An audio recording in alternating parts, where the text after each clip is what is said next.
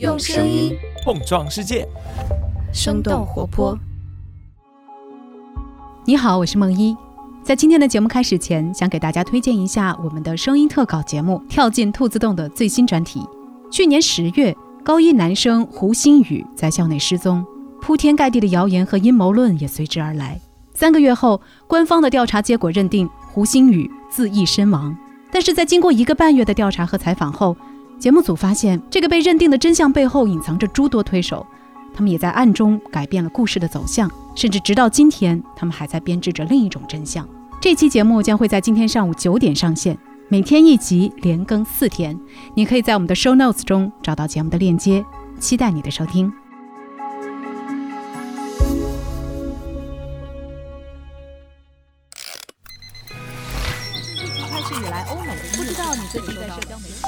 生动早咖啡与你轻松同步日常生活与商业世界。嗨，早上好呀！今天是二零二三年的七月二十五号，星期二，这里是生动早咖啡，我是来自生动活泼的梦一。今天我们会来关注一下没有了小蓝鸟图案的 Twitter，也想和你一块来看看 Google、微软、OpenAI 等等七家人工智能巨头的自愿承诺。当然，芭比和奥本海默创下的票房纪录也不容错过。那就让我们一起用几条商业科技轻解读，打开全新的一天。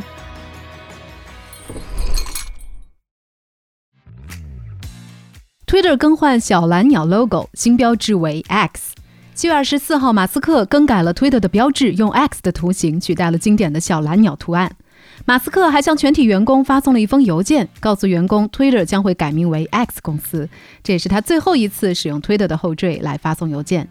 在今年四月，马斯克短暂的将推的主页上的蓝鸟图标换成了柴犬的形象，直接推动了加密货币狗狗币的价格飙升超过百分之三十。不过，推特这一次更换 logo 和马斯克一直对 X 这个字母的喜爱相关。马斯克在创业之初的一九九九年就成立了域名为 X.com 的在线支付工具，也就是 PayPal 的前身。X 也出现在 SpaceX 和特斯拉的 SUV 的名称当中。最近，马斯克成立的人工智能公司也叫做 XAI。马斯克已经从 PayPal 买回了 X.com 的域名，现在点击这个网站可以直接跳转到 Twitter。除了形象上的改变，Twitter 也发布了新的私信限制，没有购买 Twitter Blue 服务的用户每天只能发送二十条私信。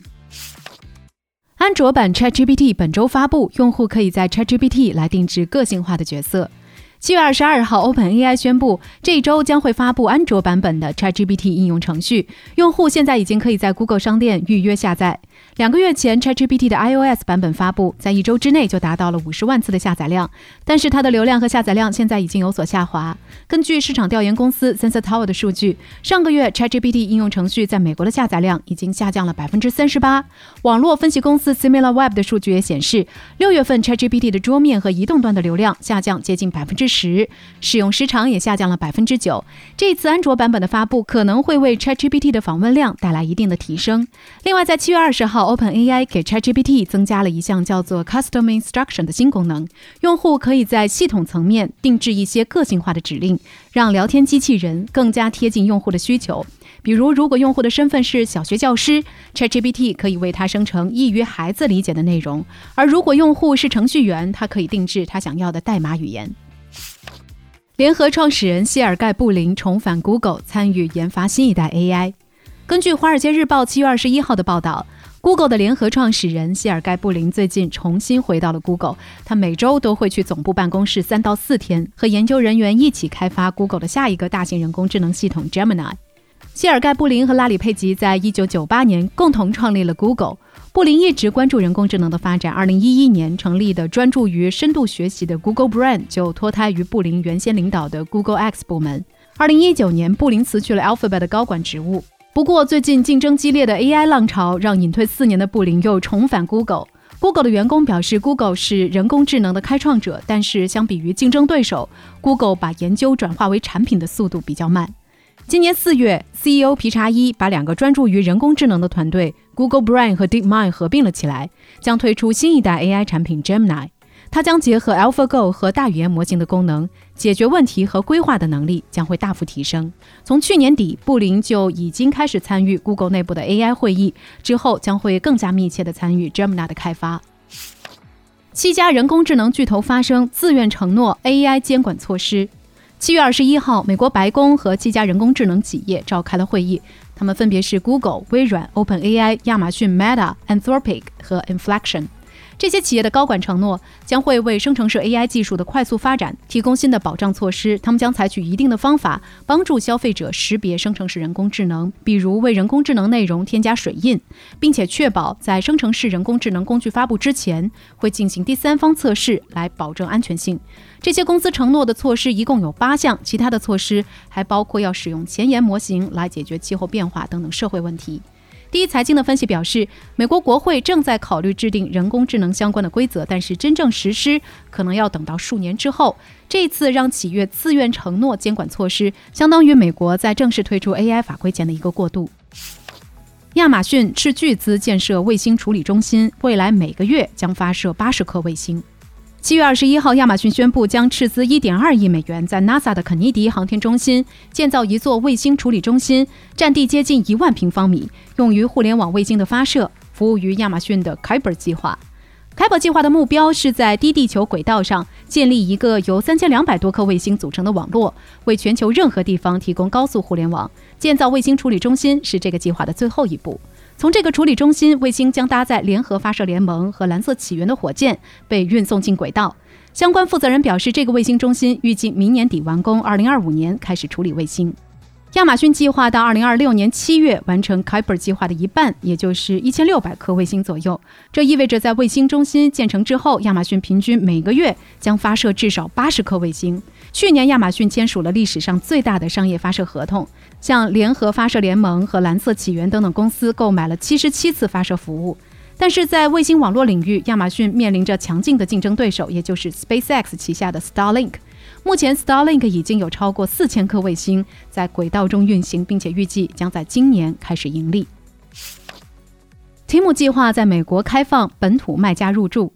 根据晚点 Laypost 七月二十一号的报道，拼多多旗下的跨境电商平台 Temu 计划在向美国本土卖家开放入驻，但是还没有确定上线的时间。Temu 自去年九月在美国上线以来，已经扩展到了其他二十二个国家和地区。第三方调研机构 GWS 的数据显示，Temu 在开设英国站点一个月之后，每天登录的用户数就达到了三百五十万人。同时，亚马逊和易贝的用户数则出现了下滑。值得注意的是，消费者在 Temu 的停留时间超过十八分钟，而在 Shein、亚马逊和易贝的停留时间仅仅是八分钟左右。不过，有行业人士指出，Temu 并不确定现在的美国是否有足够多能够符合平台条件的本土卖家，来为平台提供目前所需要的高性价比的商品。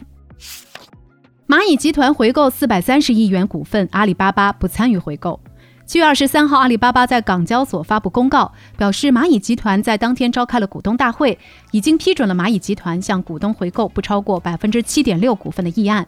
蚂蚁集团在回购当中的估值大约是五千七百亿元，也就是说，回购股份的金额达到了四百三十亿。不过，阿里并不会参与到这一次的股份回购当中，阿里目前仍然持有蚂蚁集团三分之一的股份。在七月初被罚款超过七十亿元的第二天，蚂蚁集团就启动了股份回购计划。回购的股份将转入员工股权激励池来吸引人才，同时也可以满足投资者对于流动性的需求。五千七百亿元的估值比五年前 C 轮融资时下降了四成。根据财新网的测算，蚂蚁集团在去年两次向股东分红，分红的总金额达到了四百四十亿元左右。北京万达投资出售股份偿还到期美元债。根据第一财经七月二十三号的报道，北京万达投资以二十二点六亿元的价格，将百分之四十九的股权转让给了上海如意影视。澎湃新闻的报道显示，这次出售的资金将用于偿还七月二十三号到期的四亿美元的债务。有分析人士在接受第一财经的采访时表示，上海如意入股北京万达投资，看中的是他们持有的万达电影股权。今年上半年，万达电影的营收达到了六十七亿元，并且出品了《流浪地球二》和《宇宙探索编辑部》等等热门电影。目前，万达电影在全国拥有超过八百家影院和七千多块银幕。收购股份的上海如意，则是一家成立于二零一三年的影视公司，投资过《你好，李焕英》《送你一朵小红花》等等电影和《琅琊榜》《芈月传》等等电视剧。第一财经的分析认为，万达系公司频频出现筹集资金的动作，和偿还债务的压力有关。截止到今年六月，万达商管在境内公开市场的债券超过了一百二十亿元，境外债券大约是十八亿美元。